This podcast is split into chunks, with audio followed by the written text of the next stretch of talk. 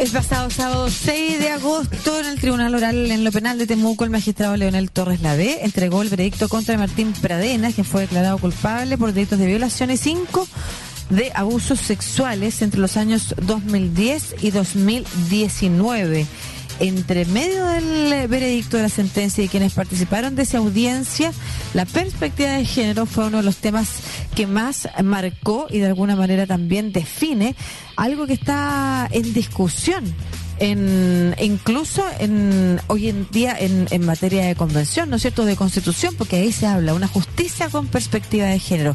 ¿Qué significa eso? Lo vamos a conversar con la Mercedes Bulnes, diputada independiente por Distrito 17 abogada de una de las víctimas de Martín Pradena. Además, ¿cómo está Mercedes? ¿Cómo estás?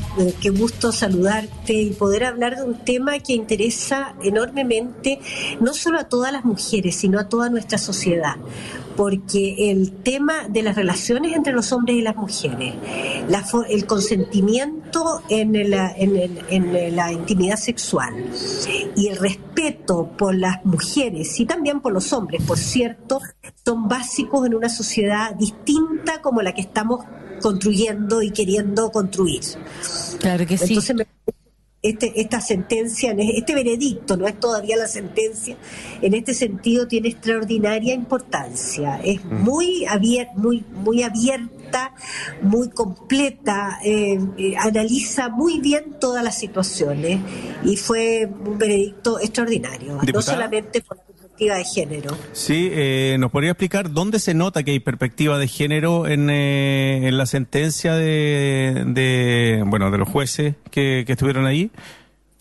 Mira, eh, no es una sentencia, es el veredicto. o sea, quiere decir la sentencia, el juicio. La sentencia sale el 26 de agosto. Se nota que hay perspectiva de género más que en las palabras, más que en lo que ellos dicen de que van a analizar la causa y la prueba rendida con perspectiva de género, está en el razonamiento que hacen los jueces. Es un razonamiento en que parte de la, del derecho de la, de la víctima, de la, el, el pensamiento de cómo, se, cómo la sociedad debe examinar la conducta de las mujeres y de los hombres, en general del, del, del vulnerable. Entonces, decimos que es perspectiva de género porque se está pensando en cómo la mujer y cómo las relaciones entre hombres y mujeres se han visto en el pasado y se deben ver en el futuro. Esa es la perspectiva de género, la perspectiva de pensar en el otro, en el otro cómo piensa, cómo reacciona y qué es lo que hay de sus conductas. Claro, escuchaba al ex fiscal Carlos Gajardo señalar algo respecto, por ejemplo, a los tiempos de denuncia. Cuando uno está en un juicio habitual por robo, por ejemplo, por algún derecho, algún delito relacionado con la propiedad, él decía, es raro que una persona, y es posible cuestionar porque una persona va a denunciar tres meses o tres años o siete años después. En cambio, que los jueces o juezas tengan mirada con perspectiva de género, se trata también de entender e incorporar información y conocimiento respecto, por ejemplo, de cómo funciona la denuncia en el caso de víctimas de abusos sexuales, de violación o de otro tipo de delitos de esa índole. A eso nos referimos cuando, o se refiere usted, Mercedes, también cuando señala que la perspectiva de género está incorporada en la mirada de quienes analizaron el caso? Exactamente, eso es, eso es por una parte, y también ver cómo funcionan distintamente los hombres y las mujeres frente al delito. Y frente, a los, y, frente al tema del abuso sexual particularmente, porque normalmente la víctima enfrenta una develación paulatina, y enfrenta una dificultad enorme para poder, eh, para poder eh, develar lo que ha sucedido. Hoy día, por ejemplo, en la mañana conversaba con una hija y una amiga de ella a propósito de cuántas veces el, frente a la agresión sexual, la mujer que confía, por ejemplo, en su madre y le cuenta lo que ha pasado, muchas veces es culpada incluso por su madre, por su hermana, por su tía, por, por su entorno familiar, por su marido eh, y de alguna manera entonces se oculta, y eso eh, se oculta el hecho o no se devela por el temor a la, a la reacción del medio. Y eso es ver también las cosas con perspectiva de género, porque frente a una eh, a la victimización, al, al ser víctima de una agresión de esta naturaleza, la mujer siempre va a temer, o la víctima de la agresión sexual, porque normalmente pensamos en mujeres, pero puede ser un hombre perfectamente. La víctima de la agresión sexual eh, está normalmente pensando en, en, la, en, la, en el juicio social que va a recibir. Mm. Bueno, le pasó también a eh, eh, ¿no es cierto? ay, perdón, el, nombre lo tengo, en el, caso de Martín Pradena, Antonia, ¿no es cierto? Le pasó precisamente con su entorno, con sus amigos, con su expareja, salvo el caso del papá, ¿no es cierto? Que hasta el día de hoy ha sido un emblema también en su defensa, eh, pero le sucedió a ella. Sí, le sucede y eso es exactamente lo que detona el suicidio. Y no solamente en el caso de ella, yo tuve la oportunidad de conocer cuando todavía era abogado del caso, porque yo tuve que renunciar cuando fui elegida diputado, a mí me reemplazó como querellante un hijo mío, que es también abogado y que ha trabajado conmigo muchas veces, Ignacio Celedón, él continuó con la defensa de la víctima que yo representaba, que era una niña que fue violada el año 2018. Y entonces eh, se enfrenta, eh, el, suicidio de Antonia es detonado exactamente por el juicio social del ex Pololo, de gente cercana al círculo de, de Martín Pradena, y ella frente a eso no se siente capaz de enfrentar ese juicio social pese a que seguramente ella estaba segura que su familia la iba a apoyar. Pero uno tiene que no solamente la familia uno tiene que vivir en un entorno que es muy complejo mm. cuando uno es víctima de una agresión sexual porque siempre está ese juicio. Y eso es la perspectiva de género saber que tú vas a enfrentar un juicio que no es el, eh, que, es el de, el de desconfiar de las víctimas. En ese mm. sentido hay un caso notable en México mm. que terminó en la Comisión Interamericana de Derechos Humanos, en que, a la, en que a la niña violada no se le cree y termina finalmente condenándose a México por no haber creído a la, a la víctima. La perspectiva de género exige creerle a la víctima, no creerle a cualquier víctima, sino a una víctima que es capaz de dar razón de sus dichos y explicar, y, hay pruebas además contextual, eh, o sea, no se trata tampoco de, de cualquier cosa, digamos, pero es es lo que tiene que, en todo momento, esa es la perspectiva de género. Abogada, esto, ¿usted cree que va a marcar un antes y un después eh, este juicio, esta decisión de los jueces? Yo creo que sí.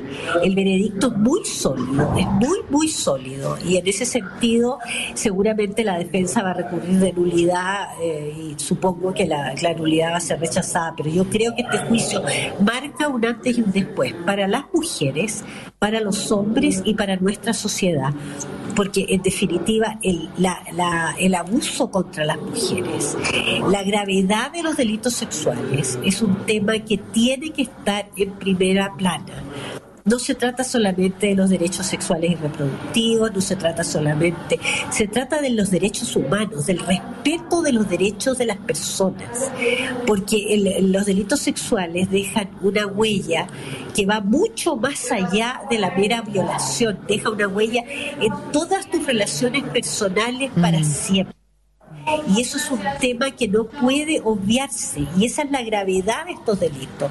Porque una muchacha que ha sido violada, una mujer que ha sido violada 20 años después, en la intimidad con su propia pareja, mm. va a recordar, aunque no quiera, la experiencia de la violación y la experiencia del abuso. Mm. Eh, porque, porque independientemente incluso del perdón, la memoria no se olvida y el cuerpo tiene memoria. Desgraciadamente el cuerpo Claro que sí. Mercedes le quería consultar sobre las penas que a las que eh, posiblemente se asume. Primero las que está pidiendo la fiscalía y los creyentes y quienes eh, además rodean el caso por parte de las víctimas y a cuáles penas en realidad se expone finalmente con, la, con el veredicto entregado este fin de semana a Martín Pradena. Pero además consultarle sobre si aquí se hace parte o no lo, lo que se ha conocido como la ley Antonia que tiene que ver precisamente con lo que hablamos, con la inducción al suicidio. Me imagino que todavía no, pero, pero de todas maneras podría profundizar también en esa otra área.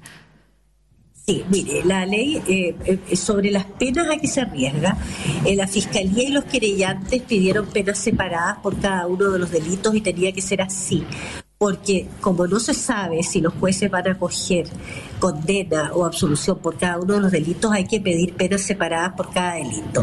A la la pena tendrá que darse eh, la aplicación probablemente al artículo 509 del Código Procesal Penal que, que, hace que, que, unifica las penas. Eh, puede ser que sea una posibilidad, que unifica las penas y las aumenta en uno, dos o tres grados según la gravedad y número de los delitos imputados. Eso es un tema que, que corresponderá a la sentencia.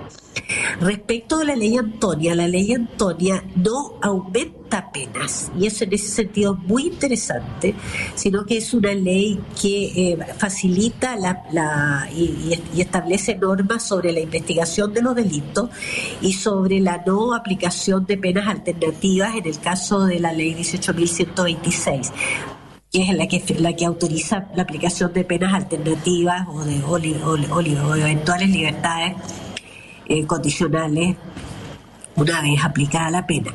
Pero eh, la ley Antonia se está buscando que se tipifique también el lo que se ha llamado el, eh, el derecho al suicidio feminicida que es el suicidio inducido por el hechor, y, en ese sentido, en este momento está la comisión mixta, porque eh, la, se, aprobó en, la Cámara de Diputados el primer trámite, se aprobó el segundo trámite por el Senado con ciertas modificaciones, pero no se introdujo un tema que en este momento se está tratando, se va a tratar en la comisión mixta, que mm. ya se pero que no ha empezado a funcionar, que son las hipótesis del suicidio feminicida que, que están establecidos en, la ley modelo también de las Naciones Unidas.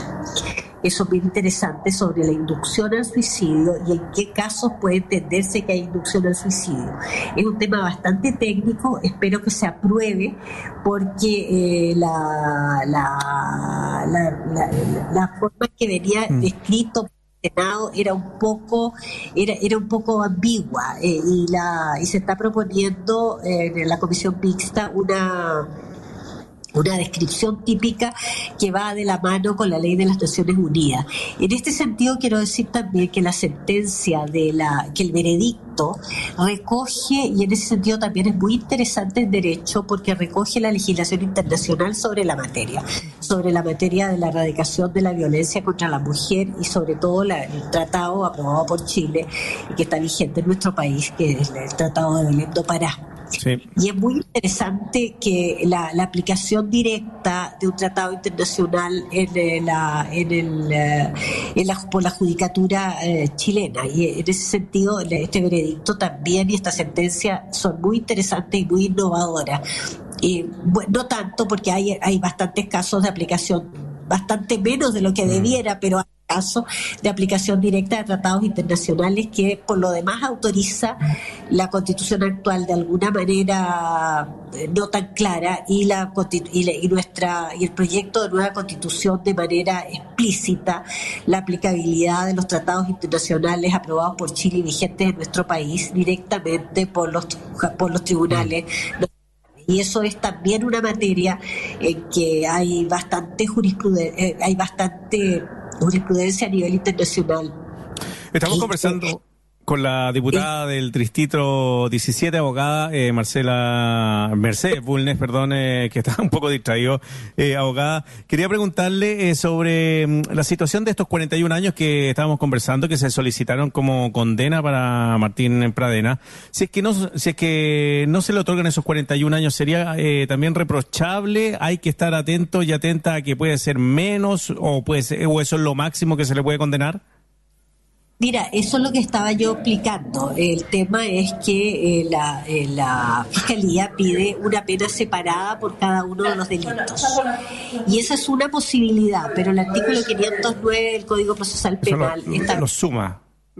Lo suma, eh, más que sumarlo, hace aplicable la pena más grave pena más alta eh, que, que, la ley eh, que la ley otorga para el delito más grave aumentar uno, dos o tres grados. En definitiva, la aplicación mm. de la pena es un tema que tendrá que hacer la sentencia y los jueces aplicando la ley, digamos. Ya, o sea, se podría aplicar ese ese artículo en beneficio eh, de en beneficio del inculpado, del imputado, del condenado, perdón. Claro, se aplica la pena que resulte más favorable al, imputado, al, condenado. En este caso, a mí me da la impresión de que pueden aplicar el artículo 509. Yo no sé, en definitiva, qué es lo que va a hacer en la, judicatura, mm. digamos, pero me tiene que, que tiene que atenerse a la ley en la aplicación de la pena. Mm. ¿Qué pasa con...? haya condenado por cada uno de los delitos. Sí. Además, importante que se haya aplicado, porque en este caso además hay un tema muy interesante, porque Antonia no estaba, no estaba ella personalmente. Mercedes, Mercedes parece que, que está, eh, taparon el micrófono, no sé, no sé, ahí... ¿Se está escuchando? ahí, sí. Ahí la escuchamos. Mire, nos vamos a separar ahora por Santiago TV porque vamos a la propaganda y vamos a seguir con usted en el Radio Usach. Así que no. Así que seguimos con usted nomás, eh, Mercedes. Muchas gracias. Pero eh, cuéntenos entonces eh, en lo que iba, porque seguimos conectados con usted, Mercedes, la 94.5 eh, les estaba, eh, es que se, como que perdí un poco. No, no, estamos hablando de que se iba a aplicar eh, este artículo del código, eh, del código... Penal, perdón, el Código Penal, claro, que podría beneficiar en cuanto al, al rango de, de año en cárcel. Sí, el, Código Procesal Penal eh, eh, eh, dice que se, señala las formas de aplicación de las penas y el artículo 509 señala la pena más grave aplicada, o sea, la pena más alta aplicada al delito más grave aumentada en uno, dos o tres grados. También hay que ver si va a tener situaciones, si tiene circunstancias atenuantes o agravantes.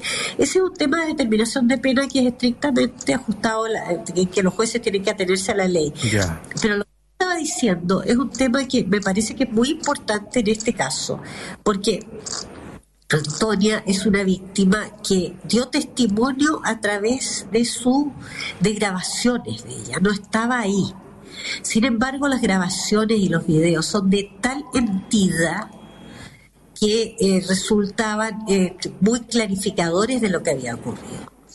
Por otro lado, hay una víctima que no declaró juicio porque estaba tan afectada que no fue capaz de declarar el juicio y su testimonio fue traído a través de terceras personas que, que, que, conocieron los hechos y que fue aceptado como testimonio.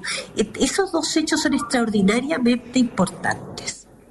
Mm. Son extraordinariamente importantes y es muy, eh, eh, y, en ese sentido el veredicto es muy eh, es, muy bueno, muy rico, eh, es muy esclarecedor. Y en ese sentido también la perspectiva de género. La víctima puede estar tan, tan vulnerada, tan afectada por el hecho, que no sea capaz de enfrentar el, el juicio. Devela, pero, pero, su, pero su afectación es tan profunda que solamente que no es capaz de llegar a, contarlo en frente al, a los jueces, mm. sin embargo, quienes la escucharon, psicólogos, policías cercanos a ella, son capaces de transmitir este sufrimiento. Y eso también es parte de la perspectiva de género, ser capaces de señalar en ese sentido y por y a la mujer se le exigía esto pero fíjate que en los casos de, de delitos digamos, contra la propiedad, muchas veces la víctima no... Bueno, testimoniar. Mm. testimoniar. Y nadie se lo toma en cuenta. Y a la mujer sí se le tomaría en cuenta porque no es capaz de testimoniar. Y en ese sentido la sentencia es muy, muy rica. ¿Por qué a una víctima se le pide una cosa y a otra víctima no? Entonces, en ese sentido es muy interesante. Eh, no, mira, el, el, veredicto fue maravilloso, realmente. Ahora, Mercedes, le, le, quería hacer la siguiente pregunta, porque es a, juicio de expertas y expertos, efectivamente es un veredicto muy rico. Sin embargo, en Chile no existe la jurisprudencia como en otros países que obliga luego entonces a utilizar los mismos criterios y sentenciar de la misma forma en casos futuros. Puede haber influencia, incidencia, pero cada tribunal es es, básicamente saca sus propias conclusiones. ¿De qué manera podría también esto manifestar la pregunta inicial que hacía Marcelo? Decía, es un cambio, un antes y un después, pero ¿de qué manera nos podemos asegurar que hay acuerdo en el sistema judicial, eh, más allá de las declaraciones, en, en sus integrantes de poder avanzar efectivamente en una justicia que siempre incorpore estas perspectivas para que efectivamente además sea seguro denunciar? Mira, es lo que nosotros llamamos en, nuestro derecho el efecto relativo a la sentencia las sentencias en Chile no causan jurisprudencia, pero sí van marcando una tendencia respecto de cómo deben juzgarse. Hoy día, por ejemplo, estaba leyendo que la Corte Suprema premia, va a premiar, no sé a quiénes exactamente, no, no quiénes van a recibir los premios, pero estaban invitando a la ceremonia de premiación de sentencias dictadas con perspectiva de género. Entonces, cuando cambia la mentalidad de los jueces, porque porque el derecho va avanzando de a poco va avanzando, de va reflejando tardíamente la idea eh, de lo que debe ser la justicia en una sociedad. No la refleja inmediatamente. La ley va transformándose en base al cambio de la mentalidad. Hay cosas, por ejemplo, que quizás eh, hace 20 años habrían sido distintas en este mismo caso pero va cambiando la mentalidad y va cambiando a través de las sentencias y va tratando y va cambiando a través de la doctrina y va cambiando a través de cómo vamos viendo nosotros como personas una sociedad distinta, mm. una sociedad que se basa en criterios diversos, en que el respeto por las personas, por los derechos de las personas, va tomando carne una y otra vez. Los derechos hablando de otro tema, los derechos de los consumidores. Hace 30 años nadie mm. hablaba de los consumidores. Hoy día sabemos que tenemos derecho a que se nos respete también como consumidores, que el producto que se nos vende sea efectivamente de la calidad que se nos ofrece. Mm. ¿Abogada? Y eso es un cambio de mentalidad y en ese mm. sentido, perdón que me cambie de, de, switch, pero en ese sentido la nueva constitución, el proyecto de nueva constitución es extraordinaria un cambio de mentalidad. Sí, le quería preguntar con que, que hayan sido tres jueces varones, los tres, los que hayan eh, aplicado esta perspectiva de género y, y, hayan emitido, bueno, el fallo. Esto habla de que dentro del Poder Judicial eh, el tema de perspectiva de género está presente, está en la discusión de las y los magistrados. Yo, yo creo que sí. No solamente estos tres magistrados del Tribunal Oral en lo Penal de Temuco, sino que todos los jueces salvo el primero, salvo el, primero, el que estuvo en la audiencia de formalización, que después tuvo que ser revocado y corregido por la Corte. Pero los jueces varones y las, y las juezas mujeres que han, que han participado en estos casos, todos ellos han juzgado, han emitido su veredicto, su, su sentencia en el caso de la mantención de la prisión preventiva eh, con perspectiva de género. Y diciéndolo, uno de ellos fue muy, muy rico en, su, eh, en, sobre, en, la, en la explicación de qué es lo que era la perspectiva de género decía que era la perspectiva de derechos humanos. Y yo creo de derechos de la mujer, de derechos de las personas. Porque hablamos de género normalmente hablando de mujeres, como dije al comienzo, pero la verdad es que es también respecto de los varones, respecto del que está en situación de vulnerabilidad. Y eso es lo que tenemos que, que, advertir. En todo caso, yo, yo realmente yo estoy como abogada, como diputada, como mujer, estoy extraordinariamente orgullosa de haber tenido la, la oportunidad de participar por una parte en, la querella representando a una de las víctimas y por otra parte en la discusión de la ley Antonia eh, eh, como opinión experta cuando estaba discutiéndose en la, en la, Cámara de Diputados, en la comisión en la, comisión unida como diputada sin derecho más que a voz porque no, no formaba parte de las comisiones unidas en el en el eh, cuando se discutieron las modificaciones del Senado, pero estoy extremadamente eh, contenta de haber participado en esto. Y, yo realmente creo que uno a veces tiene oportunidades en la vida de, contribuir a formar derecho y, creo que eso es una cosa, eh, no, solamente de, contribuir a formar justicia, de obtener justicia, porque eso es tan importante para las víctimas, más que el derecho es la justicia, sentir que esto fue justo. Por ejemplo, la, muchacha que yo representé me decía, y su madre, estaban tan, tan agradecidos de, del acompañamiento que les habíamos podido dar. Eso es una cosa que, que para uno justifica, justifica una mm. participación en un juicio. A mí lo único que me queda, Mercedes, es que independiente de que las eh, personas, los violadores, los abusadores eh, sexuales, eh, o las, como usted dijo en algún momento, podría ser alguna mujer también en algún momento, tienen que pagar eh, por los delitos que han cometido o crímenes que han cometido. Em, no se hacen solos. Y en el caso de la historia de Martín Pradenas también hay una historia en su familia, muy también oscura.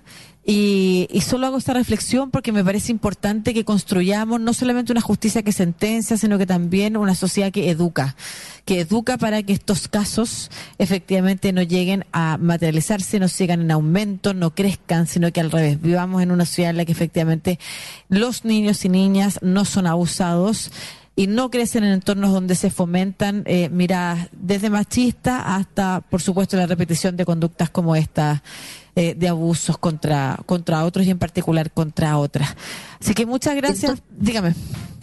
Déjame decirte, estoy completamente de acuerdo contigo. Yo creo que este caso debe servir para que las familias conversen, para que haya una, porque, porque o hay un cambio de mentalidad o vamos a seguir repitiendo estas conductas, va a seguir habiendo víctimas.